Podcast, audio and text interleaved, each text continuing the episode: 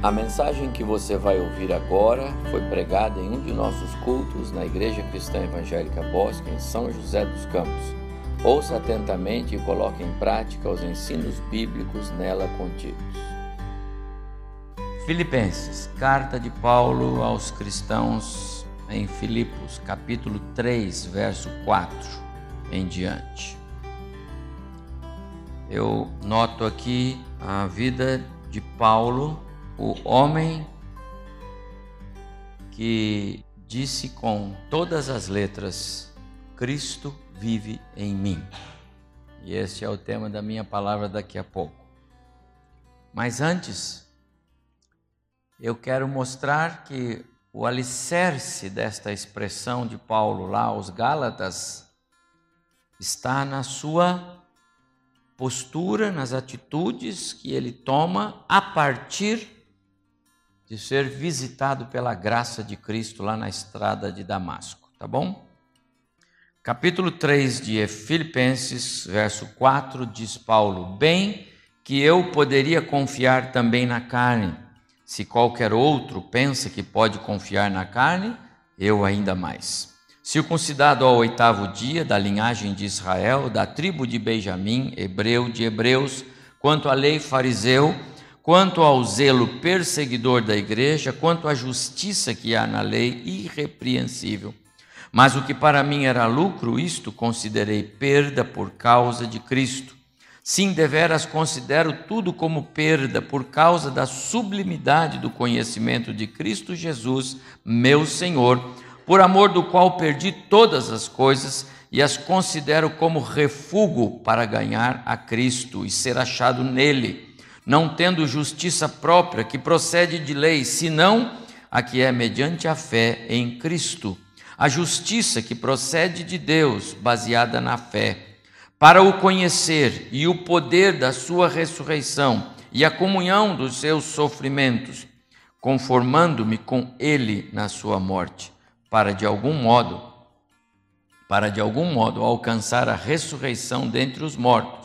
Não que eu o tenha já recebido ou já obtido a perfeição, mas prossigo para conquistar aquilo o que também fui conquistado por Cristo Jesus. Irmãos, quanto a mim, não julgo havê-lo alcançado.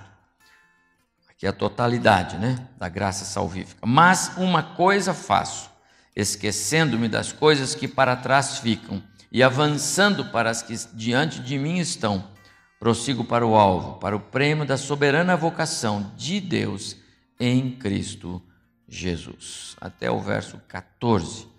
O Senhor nos abençoe muito com esta leitura devocional. Mas o que para mim era lucro, diz Paulo, considerei perda por causa de Cristo. O valor de Cristo na vida de Paulo nos constrange, a maneira como ele é, é, compreendeu a, a vida de Cristo na vida dele, a plenitude de Cristo na vida dele. O perseguidor da igreja, o perseguidor de Cristo, a partir da visitação da graça, ele se torna o grande missionário, o grande apóstolo, servo realmente é, incomparável. Eu quero pensar um pouco na expressão de Paulo, tudo isto, porque ele afirmou com grandes letras: né? Cristo vive em mim. O conjunto vai cantar, pois nós vamos meditar na palavra do Senhor.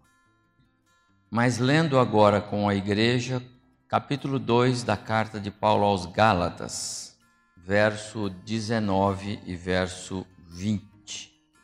Eu li com os irmãos agora há pouco na carta que Paulo escreveu aos Filipenses um pouco da sua biografia, um pouco dele, um pouco do que ele mesmo diz dele acerca da sua da sua devoção a Cristo, do seu compromisso com a pessoa de Jesus ele diz que tudo aquilo que ele considerava como valor, como precioso, incluindo toda a sua, eh, a sua história, os marcos importantíssimos. Como um bom judeu, havia marcos importantíssimos que é, eram de fato relevantes na história.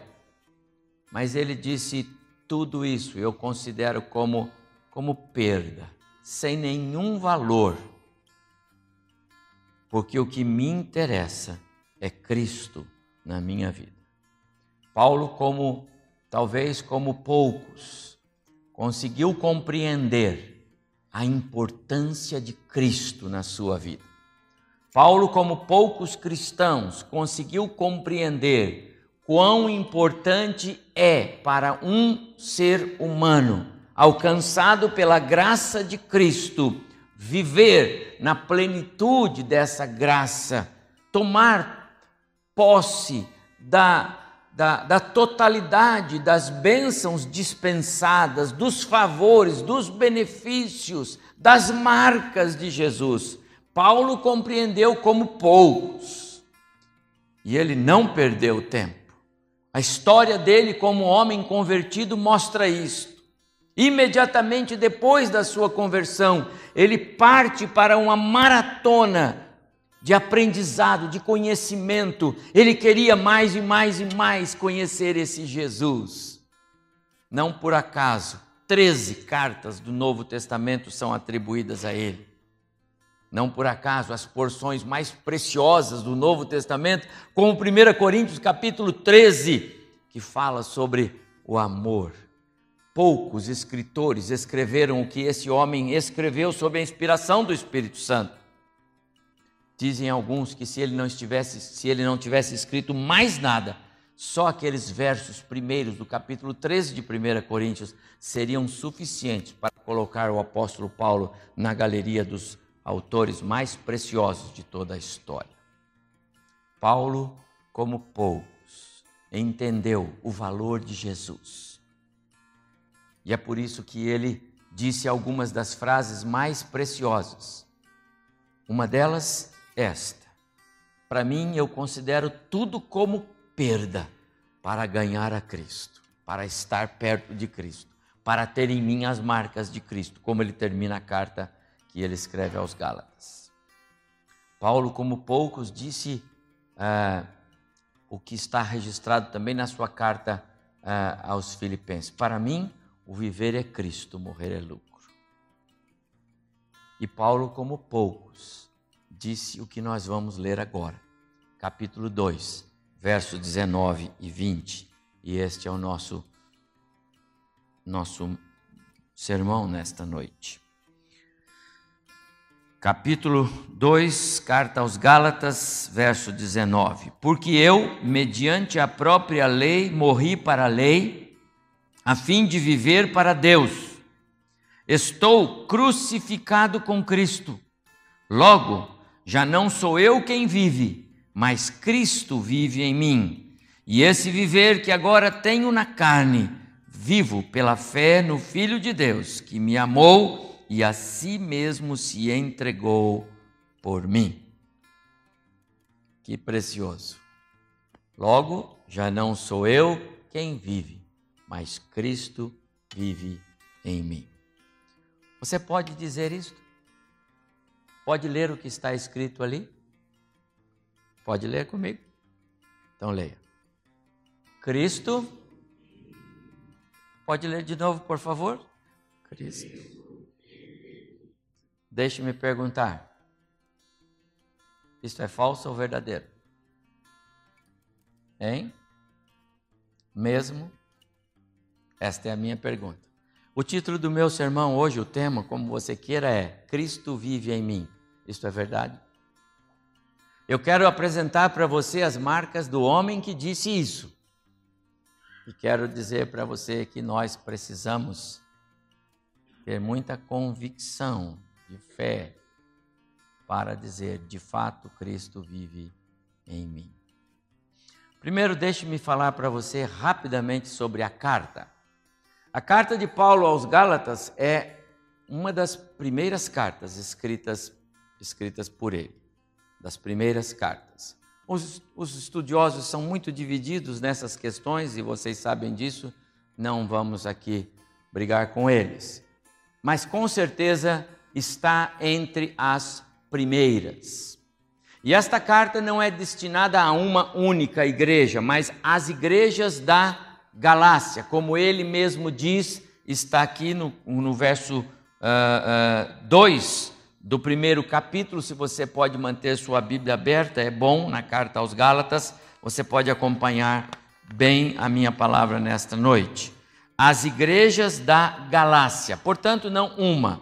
Galácia era uma região ali na Ásia por onde Paulo passou logo na sua primeira viagem missionária e ali havia algumas cidades pequenas, como Antioquia da Pisídia, Derbe, Cônio, Listra, e por ali ele passou e formou igrejas, e aquele lugar era a Galácia.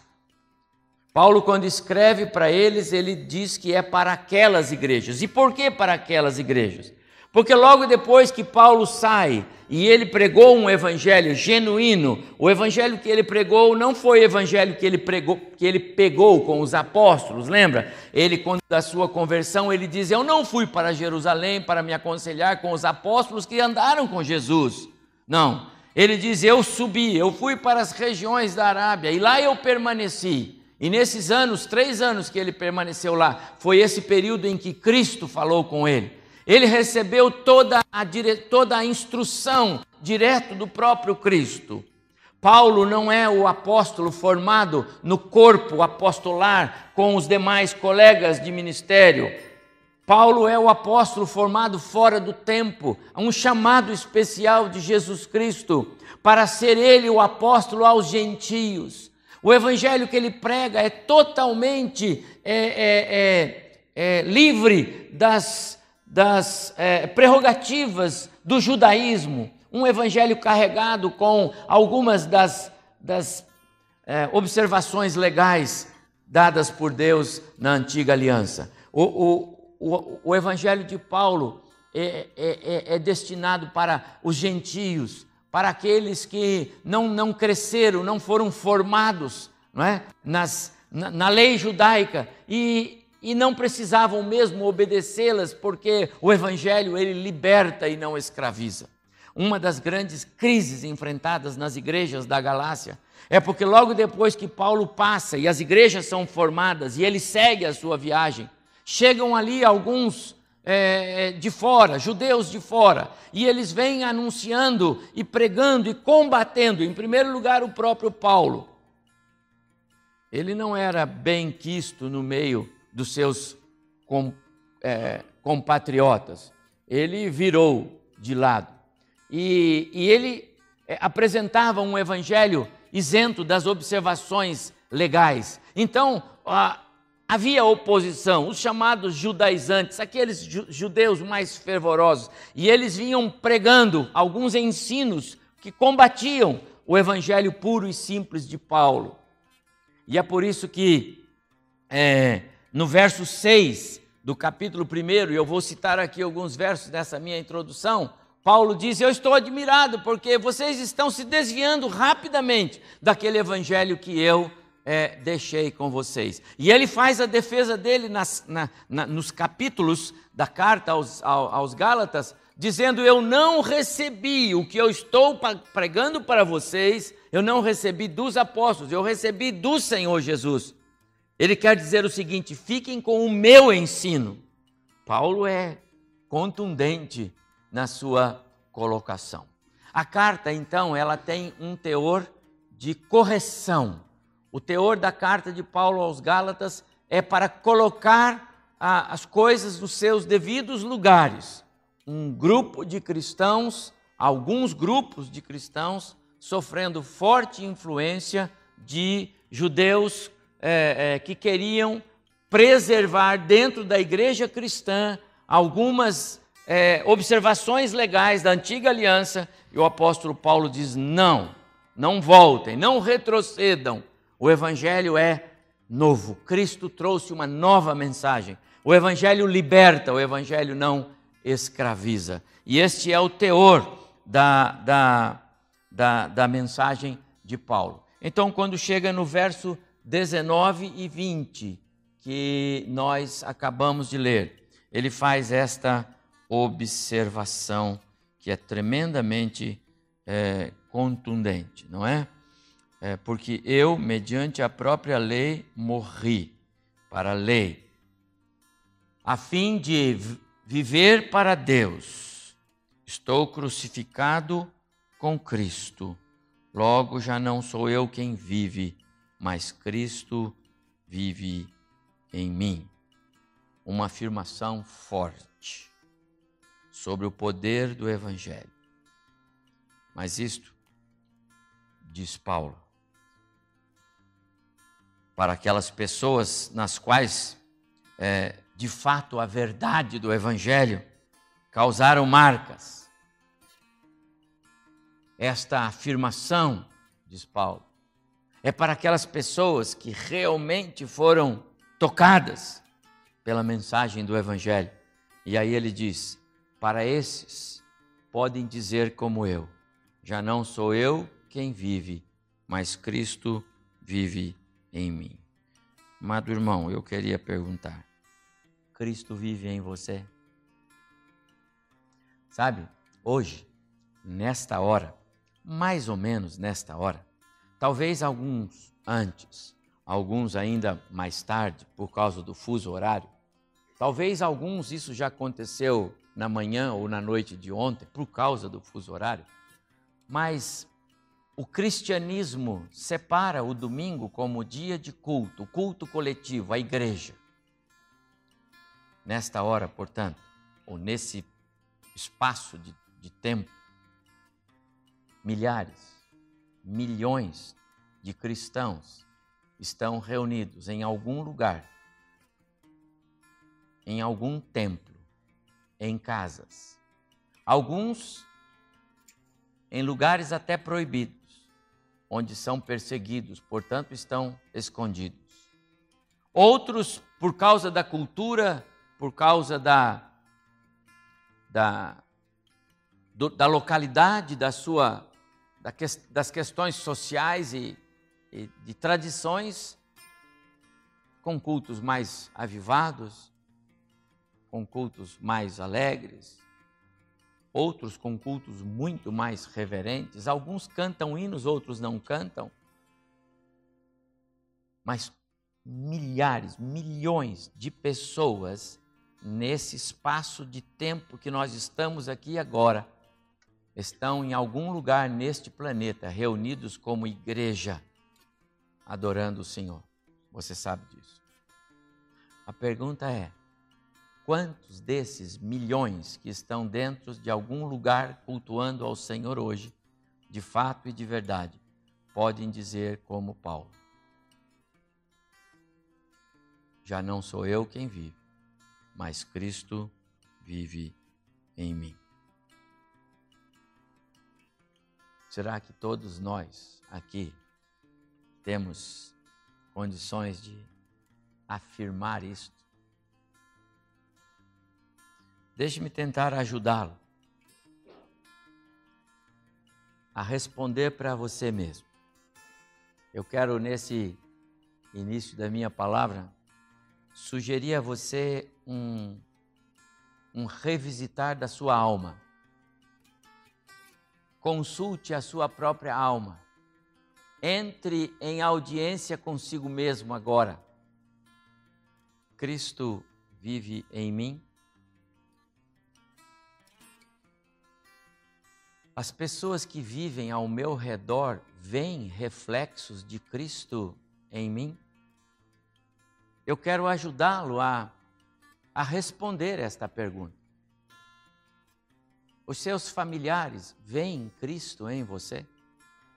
Os seus irmãos na igreja veem Cristo em você? A maneira de nós sabermos se Cristo vive em nós é fazendo perguntas a nós mesmos, não é assim? Algumas questões nesta vida nós resolvemos fazendo perguntas. Quando alguém quer saber a sua aptidão, pega lá, entra na internet, tem lá um questionário, 3.207 perguntas, e você responde, e depois você vai saber se você deve se casar ou comprar uma bicicleta, não é assim? depois de responder as três mil perguntas. Para você responder se é falso ou verdadeiro, Cristo vive em mim, você tem que responder algumas perguntas. Não pode ser assim, uma, não, vive, ou não, não vive. Você tem que responder. Pergunte para a sua alma: quem direciona a sua vida, as suas ações ou reações? É Cristo ou ainda é o Adão? A Bíblia fala que em Adão todos pecaram. E em Adão o mundo foi condenado. Lá no jardim, no dia em que ele desobedeceu. Mas um outro dia, num jardim, um outro lugar, numa outra condição, agora um outro homem, Jesus, obedeceu até a morte e morte de cruz, tornando-se ele modelo. E todos quantos são feitos nova natureza nele não são mais adâmicos. Somos agora seguidores de Cristo. Mas a pergunta é: é o Adão ou é Jesus que direciona, que influencia a sua vida? Que influencia as suas ações e reações? É Jesus? Ele, de fato e de verdade, é quem direciona você? Cristo vive em mim mas eu já tenho duas questões para sua alma. Eu tenho uma terceira. Minha mente e meu querer agradam a Deus? Cristo vive em mim? Se Cristo vive, não tenha dúvida. Minha mente e meu querer agradam a Deus? Mesmo quando Deus não atende o meu querer? Mas meu querer agrada a Deus? Eu tenho mais uma eu honro a Deus com a minha vida? Como eu posso saber se Cristo vive em mim? Responda a essas questões. E ao respondê-las, nós vamos saber: Cristo vive ou não? Por incrível que pareça, eu tenho que dizer para você que é, existem cristãos salvos, nos quais Cristo não vive. Ele apenas é o, é o Salvador. São cristãos que são donos do seu próprio, perdoe minha palavra, nariz. São cristãos que dizem assim: Eu nasci assim, assim eu vou morrer. Nem Jesus me muda. Tem cristãos assim. Tem cristãos que duvidam do poder de Cristo para transformar as suas vidas. E eles já foram salvos, por incrível que pareça. Porque o amor de Deus transcende a nossa capacidade de julgar, transcende a nossa capacidade de compreender o que Deus faz. Qual de vocês daria passaporte para o céu, para o ladrão na cruz, ao lado de Jesus?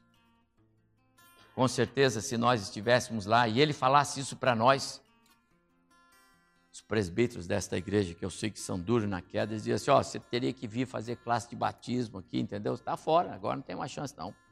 Entendeu?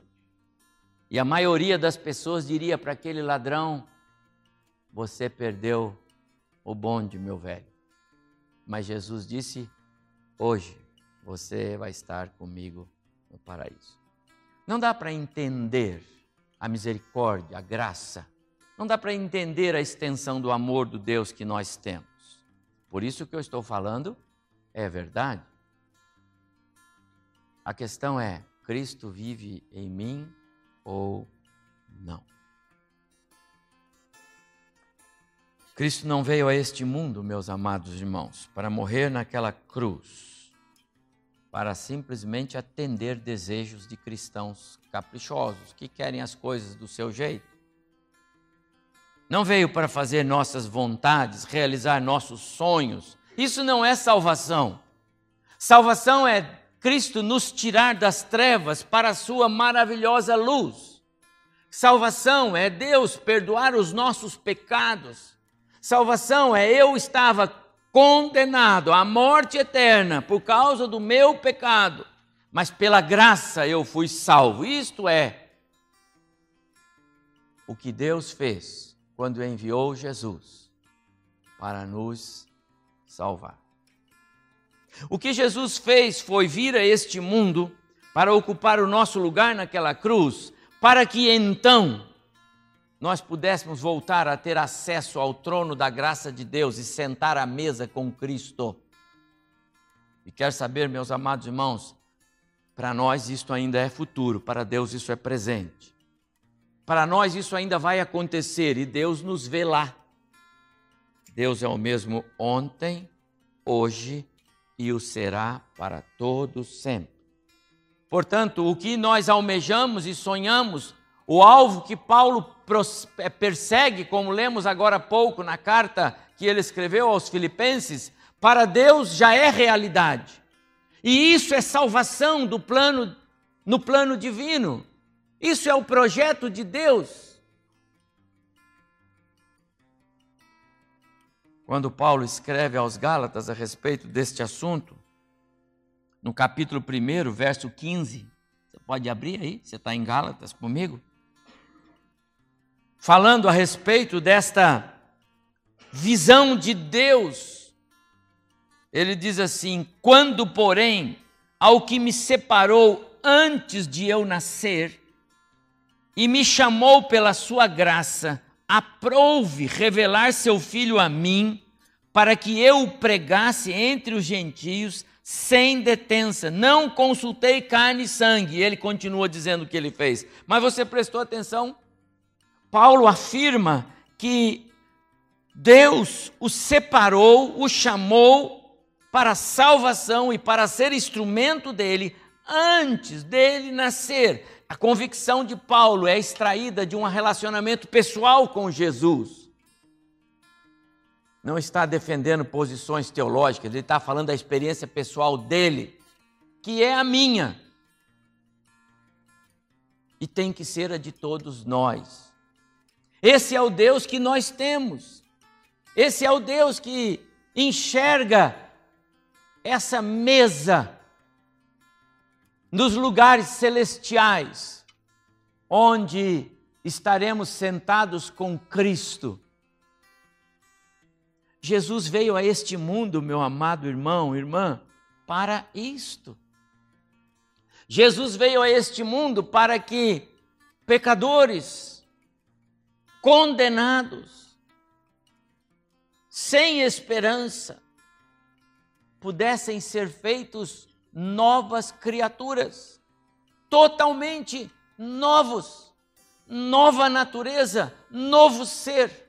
Já não tem mais a condenação do pecado, ainda tem a carga, ainda tem a opressão, ainda tem o peso, porque neste mundo, Jesus disse, nós teríamos aflições e estamos tendo mas já somos novas criaturas. Foi para isso que Jesus veio a este mundo. Ele veio a este mundo, agora Pedro, para nos tirar das trevas para a maravilhosa luz de Cristo. Ele veio a este mundo para nos fazer povo exclusivo de propriedade de Deus membros da família de Deus. É por isso que Jesus veio a este mundo. Esta é a razão da vida, ministério, morte, ressurreição de Jesus. Paulo compreendeu claramente todo esse conjunto de verdades. E quando ele diz, como ele diz aqui no texto que lemos é, é, a respeito do seu viver em Cristo e do viver de Cristo na vida dele, conforme lemos, ele está fazendo referência a esse conjunto de verdades que cercam a vida do crente. Ele tomou posse de tudo isso. Porque esses textos que acabamos de ler, que falam do que Cristo veio fazer neste mundo, é que Paulo então diz: Eu considero tudo que tem aqui como refúgio. Não tem valor para mim. Porque para mim o que tem valor é ter a Cristo. Olha quanta coisa ele fez por mim. O que tem valor para mim é ter essa plenitude que Cristo quer me dar e ele veio para me dar. Isto tem valor. Porque quando esta vida terminar, o que por aqui tem, por aqui fica. Mas aquilo que Cristo construiu para mim, eu levo, é eterno. Essa é a visão de Paulo. E quantas vezes, meus amados irmãos, nós nos perdemos tanto com questões menores. Cristo veio para nos salvar. João 3,16: Deus amou o mundo de tal maneira que deu seu Filho para que todo aquele que nele crê não pereça, mas tenha a vida eterna. Cristo veio para nos livrar da morte, das garras de Satanás. Por isso, Cristo quer viver em nós. Ele não quer apenas que nós saiamos por aí carregando, de maneira às vezes até disfarçada e embutida, a ideia de que somos salvos. Ele quer viver em nós. Ele quer que esses textos que acabei de ler façam diferença e construam um viver que realmente seja agradável diante de Deus. Quando nós temos consciência do que Cristo fez, quando nós temos consciência de quem éramos, para onde estávamos indo, qual era o nosso destino e o que Cristo e a obra de Cristo fez e mudou completamente a nossa história. Então nós vamos querer que esse Cristo viva em nós. Nós vamos querer que esse Cristo faça diferença em nós. Nós vamos querer que a nossa caminhada seja diferente e não simplesmente o mesmo. Quantos não veem diferença entre o que eram antes e o que são agora, depois que são eh, cristãos ou que frequentam alguma igreja? É triste, mas é verdade. O que mudou na sua vida? Olha, eu não sei dizer. Eu, eu frequento a igreja. Mas o que mudou? Mudou o seu modo de, de ser? Mudou o seu modo de falar? Mudou o seu modo de pensar? Mudou a sua relação de valores? Se você não era um cristão antes de ser, antes de casado, sua esposa vê você agora como um, um homem convertido, vê em você um outro marido. Seu marido vê em você uma outra esposa, os filhos. Isso é real.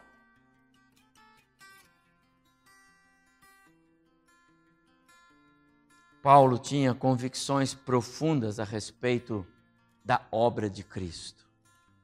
E quando ele diz que é, Cristo vivia nele, ele estava falando dos efeitos da vida de Cristo no seu próprio no seu próprio ser. E aí, meus amados irmãos, eu chego num, num uma parte aqui da minha palavra e eu quero é, apresentar aquilo que eu extraí da vida de Paulo para entender por que ele disse: Cristo vive em mim. Aliás, a expressão Cristo vive em mim é uma conclusão. Ele diz assim: Porque eu, mediante a própria lei, morri para a lei, a fim de viver para Deus. Estou crucificado com Cristo. Logo, já não sou eu quem vivo. Aqui eu consigo extrair então algumas marcas da verdadeira vida cristã. E o meu modelo é Paulo, porque as palavras são dele, os versos são dele, o texto é dele, obra do Espírito Santo na vida dele, é claro. Mas eu quero trazer essas essas expressões de testemunhos de Paulo, porque eu quero pensar com você, igreja, com você que me ouve pelos canais da internet, nós temos essas marcas em nós. Como cristãos confessos, como adoradores do Senhor que somos, nós temos essas marcas de fato e de verdade em nós. Porque se temos, então é verdade. O meu primeiro slide. Cristo vive em mim, verdade. Mas se nós não temos, nós precisamos pedir a misericórdia e a graça de Deus, porque não são simplesmente condições é, é, é, é, que serve uma e não serve a outra.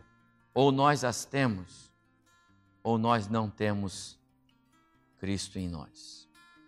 Quero mencionar algumas marcas que eu vejo em Paulo usando o texto que ele mesmo nos dá de Gálatas e algumas outras expressões. Paulo tinha uma vida cristã verdadeira. Ele era um cristão verdadeiro, um cristão autêntico. E é por isso que ele disse: Logo, já não sou eu quem vivo. Por quê? Porque eu estou crucificado com Cristo. Então já não sou eu quem vive, Cristo vive em mim. Por que Paulo podia dizer isso? Em primeiro lugar, porque o encontro de Jesus com Paulo é conhecido de todo mundo cristão. Não foi um encontro às escuras, nem foi um encontro que é, poucos souberam, nem foi um encontro reservado. Todos conhecemos Atos capítulo 9, quando Paulo sai de Jerusalém para Damasco para prender os cristãos. Ele tinha ódio dos cristãos, ele odiava Jesus. E ele sai rangendo os dentes para prender os cristãos. E naquele naquele dia, naquela jornada, em plena luz do dia, uma luz brilhou mais forte do que o sol que brilhava, e era a luz de Cristo. E todos nós conhecemos a história. Paulo cai e imediatamente ele se dirige ao que o bloqueou no caminho e ele sabia que era Jesus. Ele já tinha tido esta esta revelação, quando ele cai, Jesus já revela-se para ele. E ele simplesmente pergunta: Quem és tu, Senhor? Senhor, uma expressão que significa meu Senhor, meu Deus, meu Rei. Quem és tu? E Jesus disse: Eu sou o Jesus que você persegue. E ali está marcado o encontro real com Cristo. Você teve um encontro real com Cristo? Ninguém pode dizer que Cristo vive em seu coração. Ninguém pode dizer que Cristo vive na sua vida. Ninguém pode dizer que está crucificado com Cristo se não teve um encontro pessoal com Jesus. Não precisa ser na estrada para Damasco, não precisa ser ao meio-dia, não precisa ter uma luz que brilha, não precisa ficar sem ver durante três dias, não precisa cair. Não precisa ser numa igreja, num culto público, o pastor faz apelo, tem que ir à frente para dizer que recebeu Jesus. Não precisa, não precisa. Mas precisa ter noção, consciência, precisa saber, precisa se lembrar eu tive um encontro, foi aquele dia, foi lá, foi lá, aconteceu. Daquele dia em diante, Jesus mudou a minha vida. Paulo tem uma história registrada e todos nós conhecemos esta história. Um encontro real com Jesus. Sabe o que isso significa? Paulo teve um começo, ou melhor, um recomeço da sua vida. A sua vida começa de fato no recomeço Deus é Deus dos recomeços. Deus é Deus de fazer novo a partir do momento em que alguém é alcançado pela graça de Cristo. Você pode dizer: Cristo vive em mim e você teve um encontro pessoal com Jesus. Mas eu vejo mais ainda aqui, Paulo teve uma mudança radical. A sua vida, o roteiro que ele havia traçado para a sua vida, não é? Perseguidor. Olha lá, eu li para você lá em, em, em Filipenses. É, Paulo era campeão.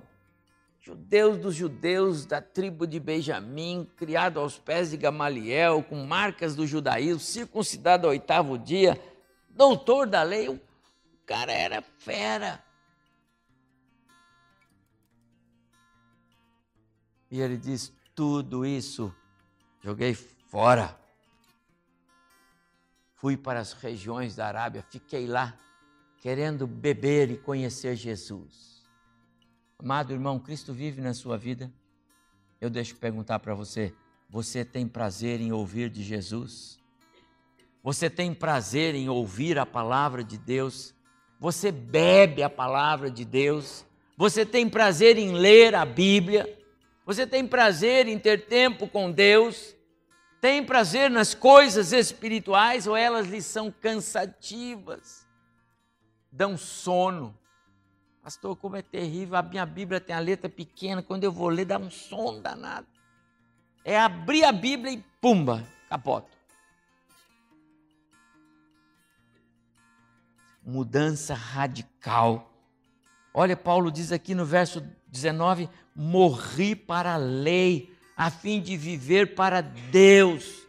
Que coisa impressionante! Ele era fervorosamente observador da lei, a lei dada por Moisés. E agora ele diz: Eu morri para a lei. Mudança radical. E olha que a lei era dada por Deus a Moisés na velha aliança. E às vezes tem cristão que tem dificuldade de romper com os costumes do mundo, com as coisas do mundo, com os prazeres do mundo, com as. Irmão, como eu posso dizer que Cristo vive em mim se eu não consigo romper com aquilo que não agrada a Cristo? impossível haver conversão se não houver mudança, se não houver abandono de hábitos, de costumes que não combinam com o estilo de vida cristã. Impossível. Paulo, na sua confissão pública, lá de Filipenses, ele diz: Porque para mim o viver é Cristo. Por isso ele pôde dizer, como pouco Cristo vive em mim.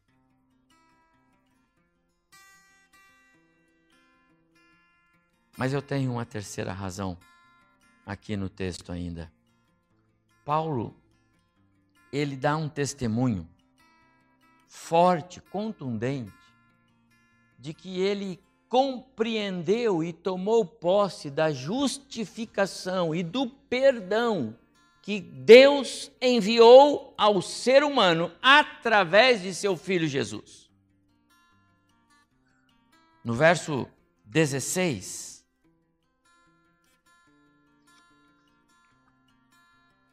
está escrito assim: Sabendo, contudo, que o homem não é justificado por obras da lei, verso 16 do capítulo 2, viu? e sim mediante a fé em Cristo Jesus, também temos crido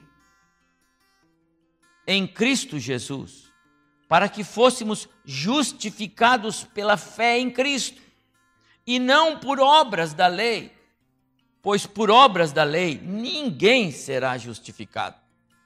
Amados irmãos, eu disse no início da minha palavra que Paulo estava combatendo as más influências que alguns judeus conservadores da tradição judaica estavam querendo é, é, impor para a igreja cristã.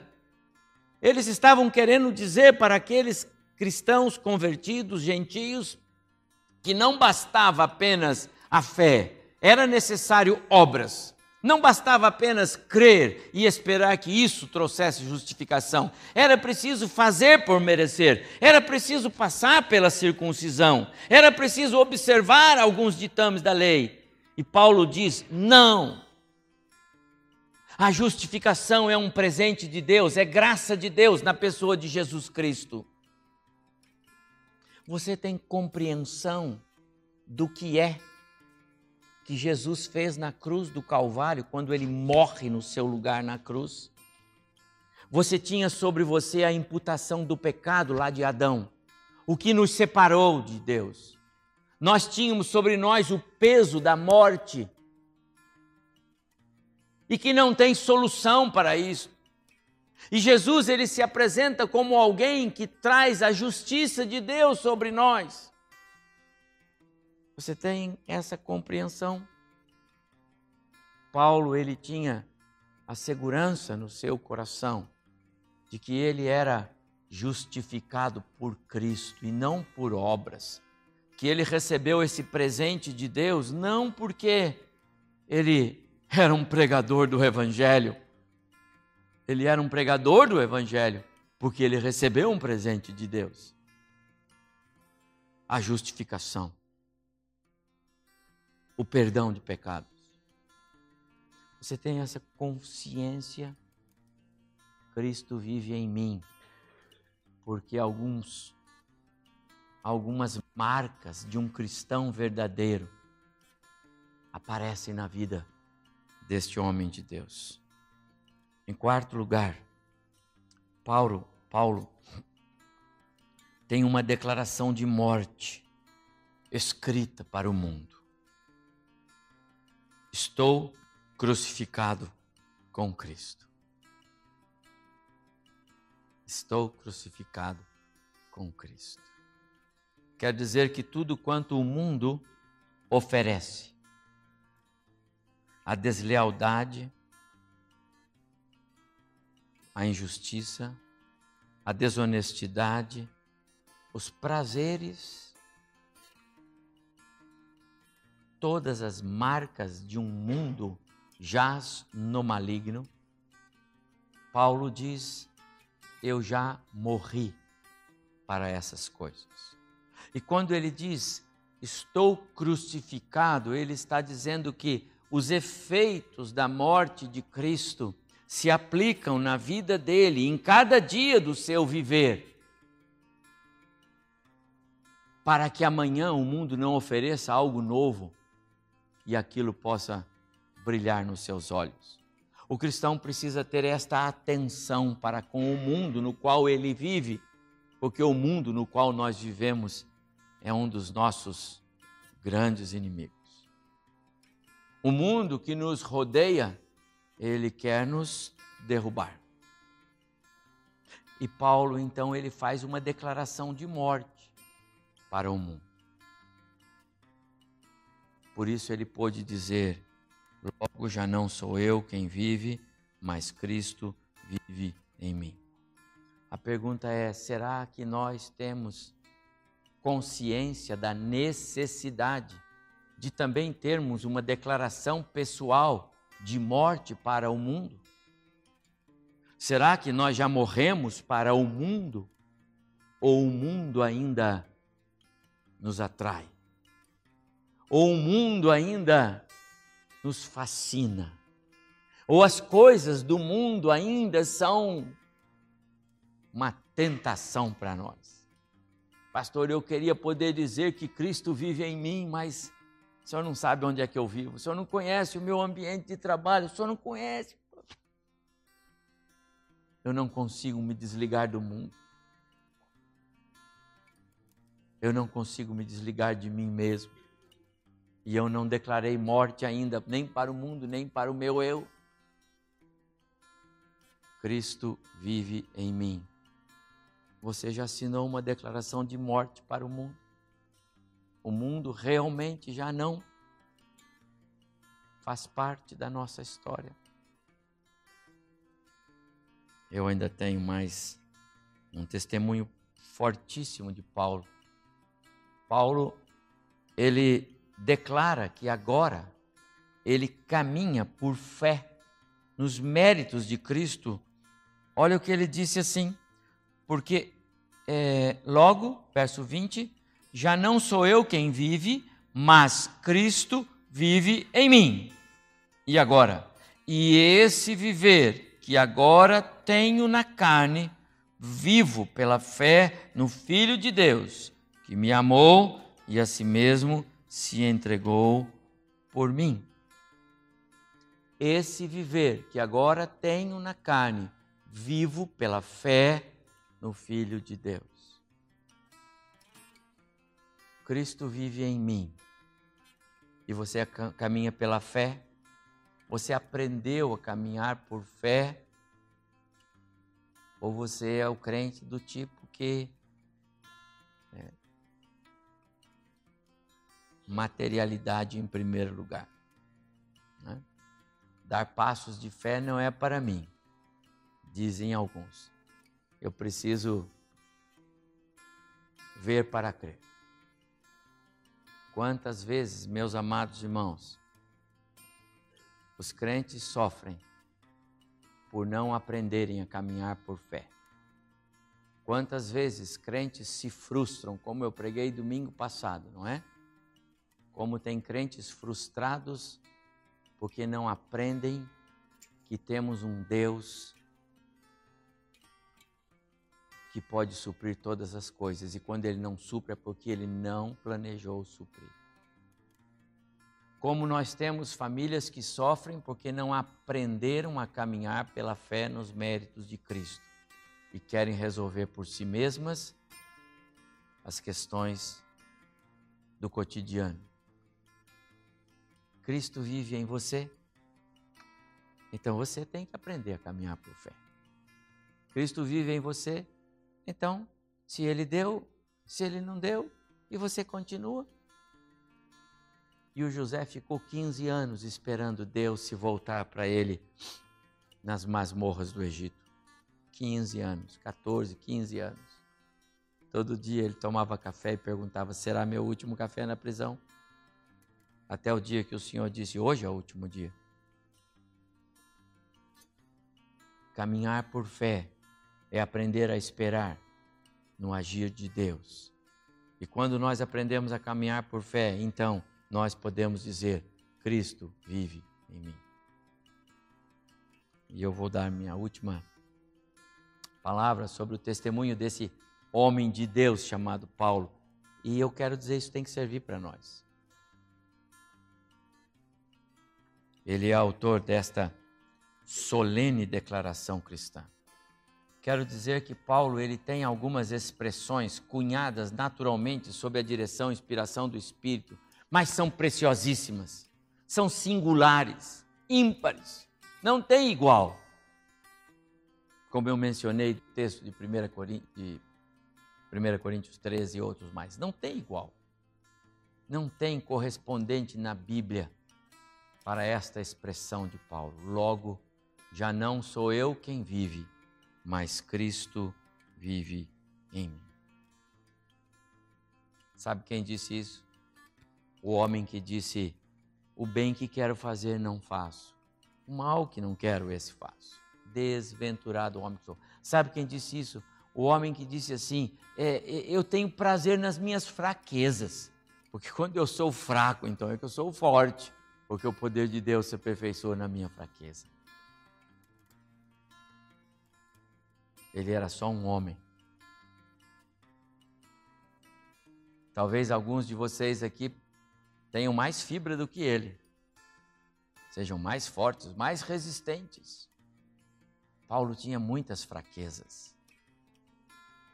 Deus usa os fracos para que ninguém pense que é porque você é forte que Deus vai usar você. Deus usa os fracos porque, como Paulo diz, é na fraqueza que se manifesta o poder de Deus. Os fracos também podem dizer: Cristo vive em mim. Porque essas marcas eu as tenho. Eu tenho um encontro real com Cristo. Eu tenho de verdade uma mudança radical na minha vida. Eu tenho convicção na graça salvadora já aplicada em mim, justificando-me, dando-me perdão. Eu tenho uma declaração de morte para o mundo. Eu aprendi a caminhar por fé nos méritos de Cristo. Logo eu posso dizer, como Paulo, Já não sou eu quem vive, mas Cristo vive em mim. Você pode dizer isso? Você entende aquela minha pergunta original?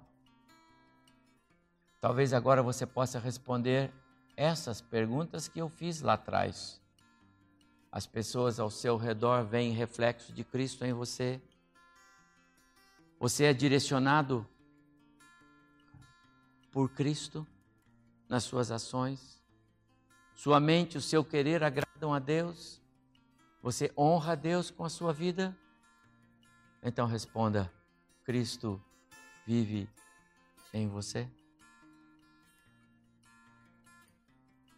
Amados irmãos, Deus trouxe esta palavra no meu coração porque às vezes nós estamos acostumados com o costumeiro hábito cristão de viver, mas nós precisamos pensar e refletir. Precisamos consultar a nossa alma e saber estamos no caminho, estamos certos, estamos seguros. Não quero e não vou fazer isto agora. Quem pode dizer que Cristo vive em você, levante-se agora. Não vou fazer isso. Eu sei que todos vão dizer isso. Pelo menos eu espero. Mas eu também não quero ser responsável por nenhuma influenciar nenhuma atitude que não seja real e verdadeira. Mas sabe qual é o meu desejo? É que ninguém saísse daqui hoje à noite. Ninguém que me ouve e me vê agora, é a palavra do Senhor. Voltasse para a sua casa ou desligasse seu, seu aparelho agora, sem botar verdade. Cristo vive em mim. Sabe por quê? Porque eu, de fato, tive um encontro real com Jesus. Eu de fato tive uma mudança radical. Eu tenho convicção de que fui justificado em Jesus. Eu tenho convicção de que o mundo não me atrai mais. Eu tenho convicção de que caminho pela fé. Por isso, já não sou eu quem vive, Cristo vive. Talvez você possa dizer assim, pastor, eu não entrei aqui com essas convicções, mas eu vou sair com elas. Eu não entrei aqui seguro, eu nem pensava em todas essas marcas de um verdadeiro cristão. Eu sempre pensei que era fácil dizer, claro que Cristo vive em mim. Mas vive em mim. Vive mesmo. Ele é Senhor da sua vida. Ele governa sua mente, suas ações. Os seus veem isto. Seu esposo, sua esposa, seus filhos, seus parentes, sua igreja. Vem mesmo. É verdade. Eu quero dizer a você que meu desejo em ter estudado e, e elaborado esta palavra sob a direção do Espírito é para que todos nós saiamos daqui seguros de que isso é real na minha vida. Porque sabe, irmão, se esses tópicos que marcam o a vida de um cristão. São reais na sua vida, então você pode dizer, igualzinho Paulo: já não sou eu quem vive, mas Cristo vive em mim. Mas se falta algum desses, você precisava hoje dizer para Jesus: Senhor, tem misericórdia de mim e me ajuda naquele naquele segundo ponto lá o Senhor sabe o que precisa mudar. O Senhor sabe que eu preciso mudar ali. E eu quero tomar uma decisão hoje, porque eu não quero sair daqui e vou sair em cima do muro. Eu preenchi quatro, mas não preenchi outras duas. Eu preenchi três, mas não. Se eu encontrar com o meu irmão lá fora, ou se um parente meu, ou se o meu esposo, minha esposa, meu filho, essa semana perguntar, e aí? Cristo vive em você? Que você vai responder? Então eu peço a você que considere no seu coração qual é a marca de um verdadeiro cristão que você precisa considerar com Deus para ir embora e dizer: Cristo vive em mim agora.